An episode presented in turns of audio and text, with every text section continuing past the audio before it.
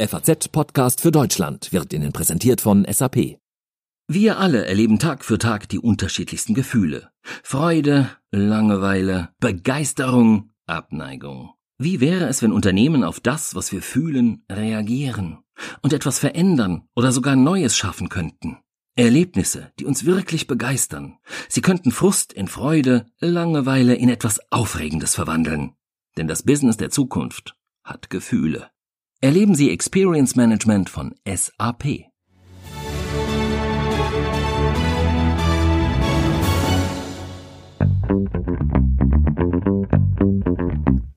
Eine typische Trump-Rede war das in Davos heute Vormittag, als er das Weltwirtschaftsforum eröffnet hat.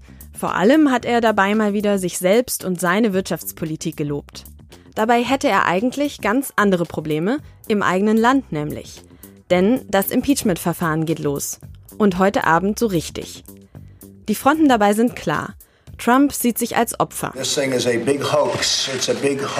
Und die Demokraten generieren sich als Retter der Demokratie.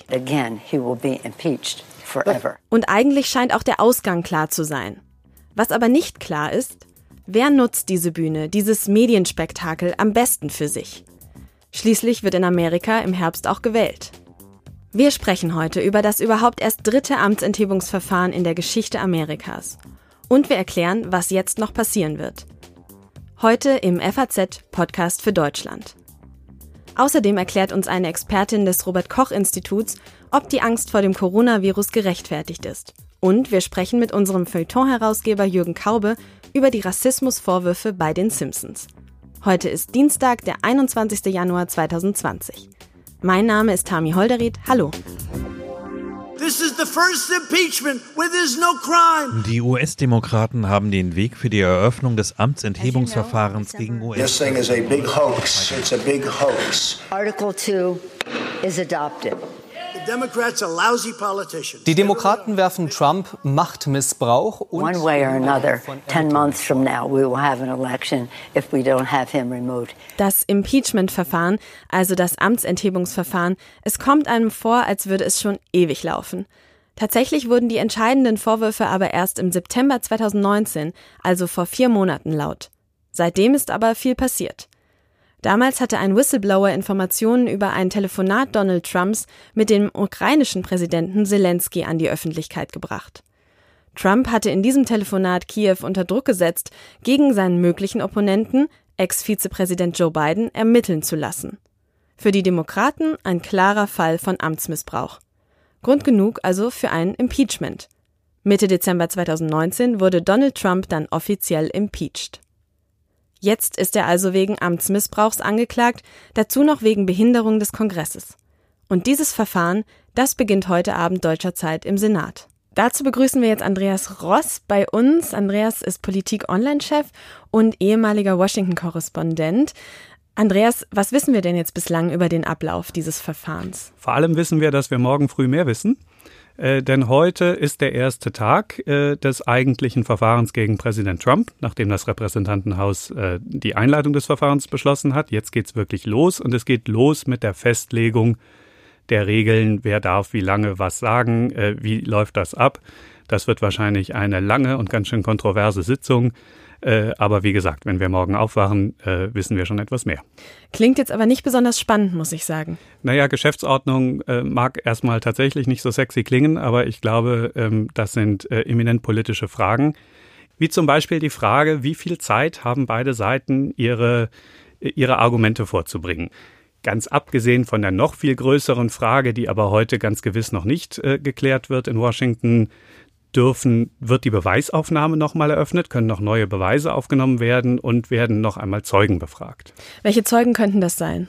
Die Demokraten würden wahrscheinlich wahnsinnig gerne John Bolton äh, in den Zeugenstand holen, den nationalen Sicherheitsberater von Trump, der auch sozusagen im Unfrieden aus dem Weißen Haus gegangen ist, ein sehr streitbarer Mensch ist und von dem man irgendwie hofft, dass der vielleicht auch noch eine Rechnung mit Trump offen hat und sozusagen tief aus dem sehr konservativen Republikanerlager heraus Trump noch Probleme verschaffen könnte. Problem für die Demokraten ist ein bisschen, dass die Republikaner sagen, wenn wir uns überhaupt darauf einlassen würden, dann wollen wir aber auch von Hunter Biden hören, dem Sohn von Joe Biden, um dessen ähm, äh, Arbeit für einen ukrainischen Energiekonzern sich ja die ganzen Verschwörungstheorien im Zentrum dieser Affäre drehen. Und das ist nun wirklich nicht jemand, den die Demokraten noch irgendwie ins nationale Fernsehen zerren wollen im Moment. Unabhängig von diesen äh, organisatorischen Fragen, nenne ich es jetzt mal, scheint der Ausgang dieses Verfahrens aber ja eigentlich schon klar.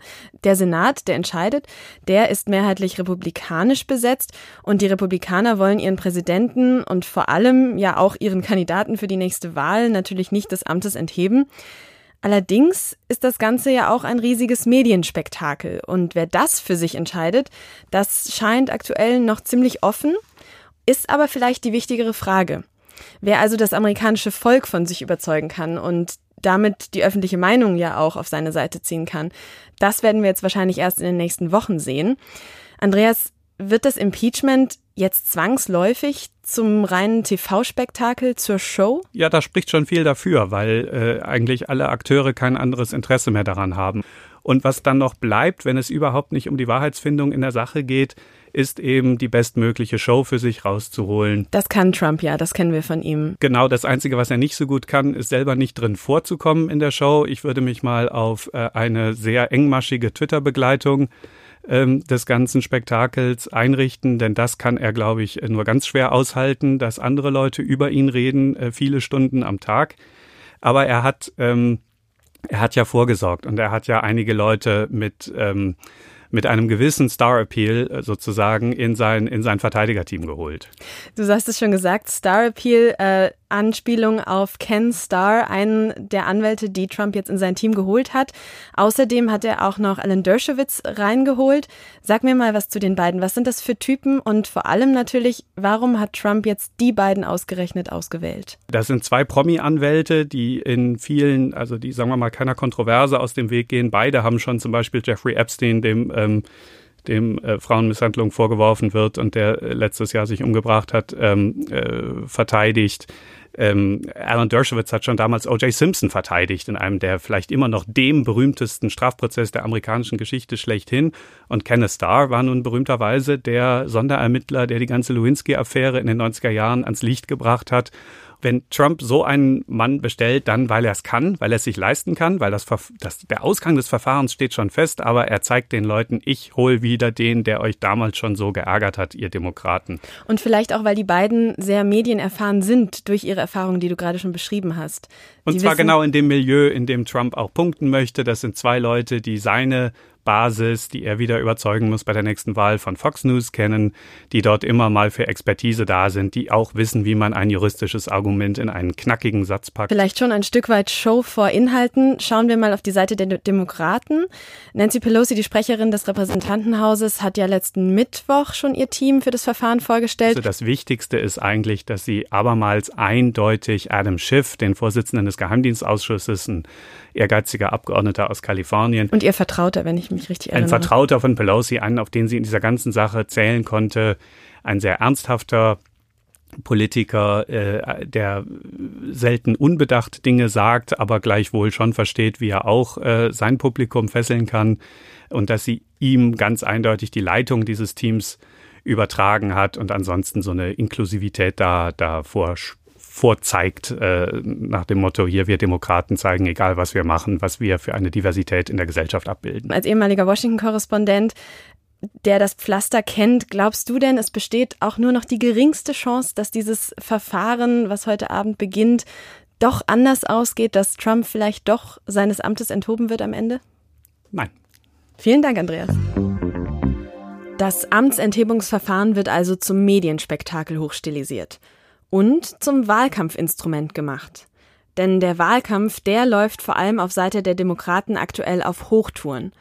Die müssen schließlich bis Mai einen Kandidaten finden, der dann gegen Trump antreten wird. Aktuell bewerben sich noch zwölf Kandidaten. Und vier von ihnen werden ab jetzt quasi ausfallen.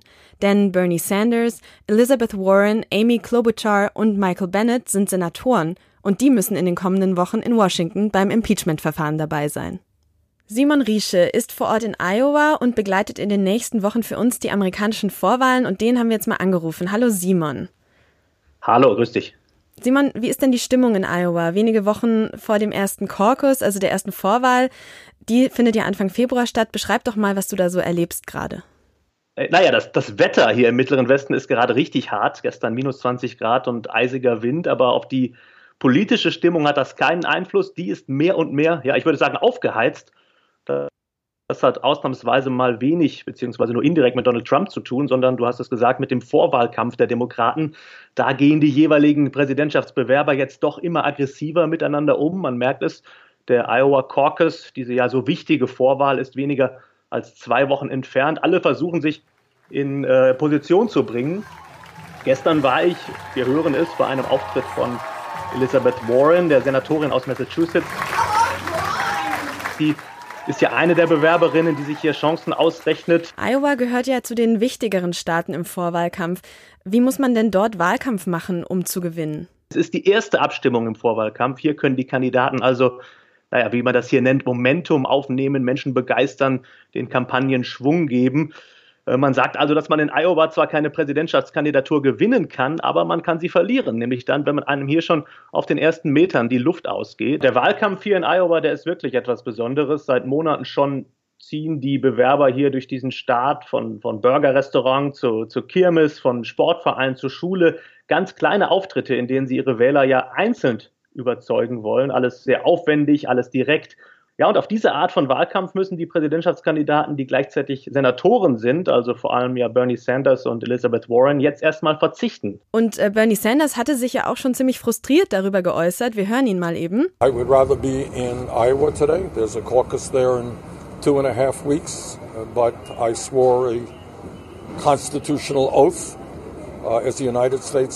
Ist es denn wirklich ein so großer Nachteil äh, für die wahlkämpfenden Senatoren, dass das Impeachment gerade jetzt stattfindet? Je länger der Prozess am Ende geht, desto weniger unmittelbare Wahlkampfmöglichkeiten hätten Sanders, Warren oder auch Amy Klobuchar in Iowa und in anderen früh abstimmenden Staaten. Gleichzeitig ist der Impeachment-Prozess natürlich auch sowas wie eine Bühne für die Senatoren, auf der sie in Erscheinung treten können, wenn auch nur am Rande als Geschworene. Klar ist, in Iowa, das sagen die Umfragen, sind noch sehr, sehr viele mögliche Caucus-Wähler unentschlossen. Die wollen sich also jetzt erst in den letzten Tagen entscheiden. Und während Joe Biden von Marktplatz zu Marktplatz reist, werden Sanders und Warren also aus Washington versuchen müssen, aus der Ferne die Begeisterung aufrechtzuerhalten. Vielen Dank, Simon Riesche, nach Iowa und halt dich schön warm. Dankeschön.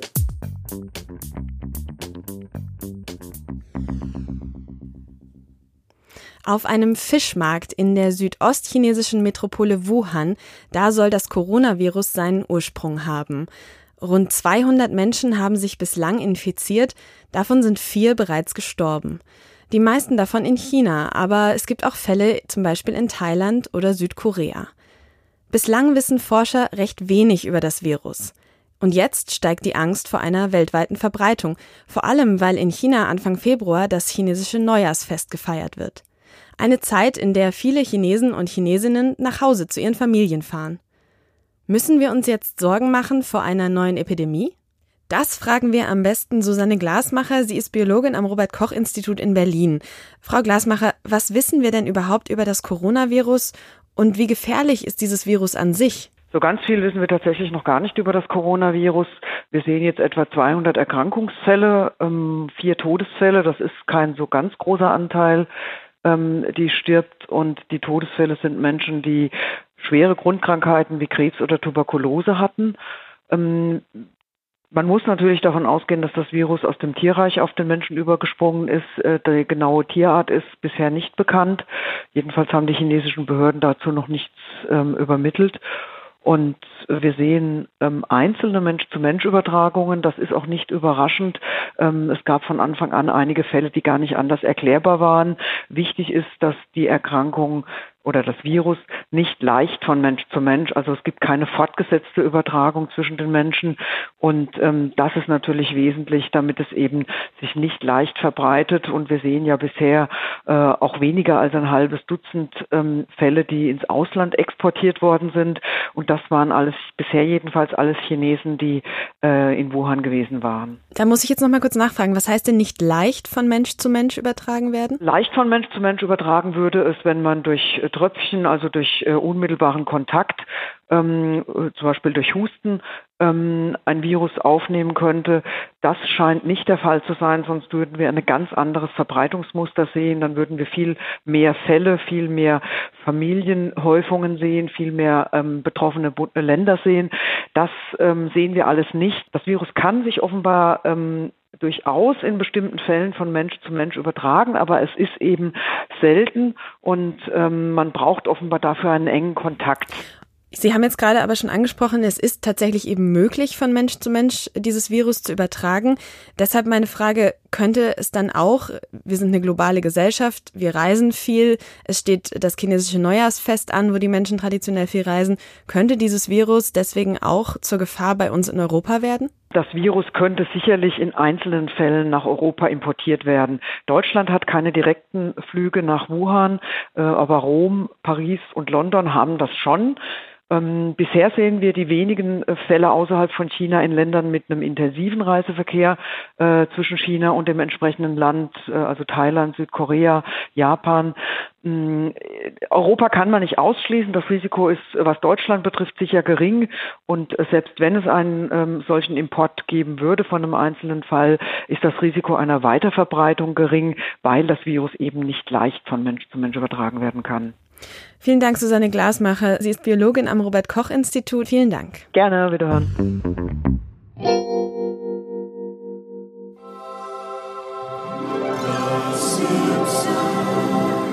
Diese Melodie, die kennt wohl jeder.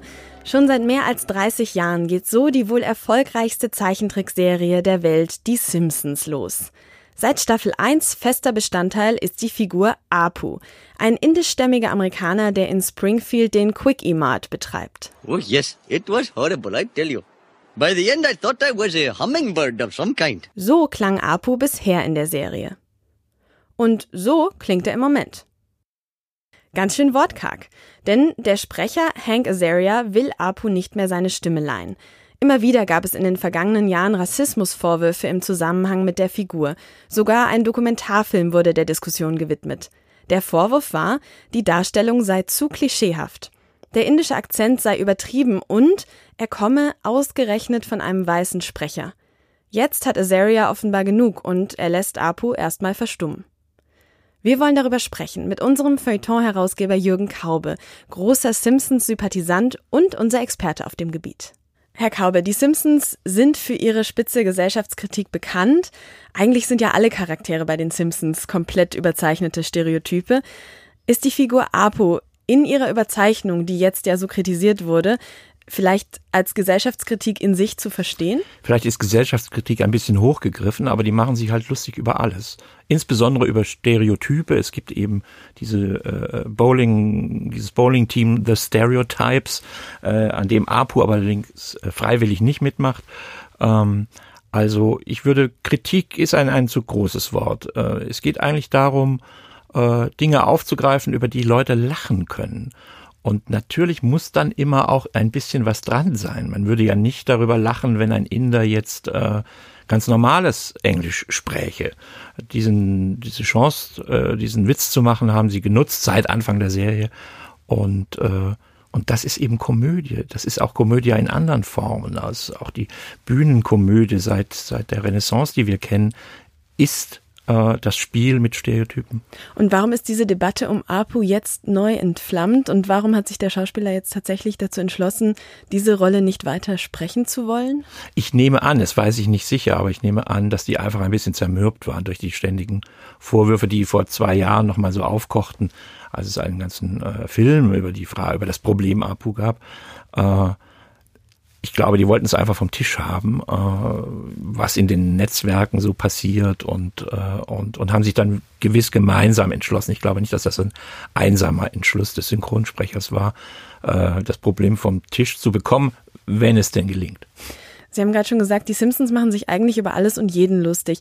Diese Debatte, die jetzt geführt wird, steht die vielleicht aber für ein generelles gesellschaftliches Problem im medialen Umgang mit Minderheiten? Es geht da ja um, wie ein Inder synchronisiert wird. Das Typische unserer Zeit ist eben, dass die Min viele Minderheiten, nicht alle, aber viele Minderheiten doch inzwischen ganz gut angekommen sind in den Gesellschaften, in denen sie Minderheiten sind und, und Positionen erreichen und, und, und, ähm, und dann, äh, wenn man so will, anspruchsvoller werden was die Darstellung ihrer Ethnie, ihrer Herkunft, ihrer Sprache, ihres Akzents äh, in den Medien äh, angeht, so dass es eigentlich ein Zeichen von Integration ist, äh, diese Debatten. Ähm, ob die Lösung dieser Debatten, also jetzt zum Beispiel, dass man das Komische aus einem solchen Charakter herausnimmt, ob das ein Zeichen für eine selbstbewusste und entspannte äh, Medienwelt ist, das kann man bezweifeln. Der Macher dieser Dokumentation, die Sie eben schon angesprochen hatten, der hat schon getwittert, er wünscht sich, dass die Apu-Figur weiterlebt. Was ist Ihre Meinung? Wie sollen die Simpsons-Macher denn jetzt weiter mit Apu umgehen? Man kann bestimmt mittelfristig Lacher dadurch erzeugen, wenn der jetzt Schweizer Deutsch sprechen würde ähm, oder irgendeinen anderen ähm, äh, Akzent. Ob das dann allerdings wieder korrekt wäre, bin ich, bin ich unsicher. Ähm, vielleicht lassen sie ihn einfach ganz normales Amerikanisch sprechen, ohne, ohne dass man etwas merkt. Aber wie gesagt, dann hat die Sendung einen Witz weniger und äh, die meisten werden sich an den Klassiker erinnern, nämlich dieses dieses Indische, das wir ja nicht nur als indischen Akzent im, im, im Englischen kennen, sondern ja auch im Deutschen. Also eine bestimmte Art mancher Inder so zu sprechen. So kann man es vielleicht sagen. Vielen Dank, Herr Kaube.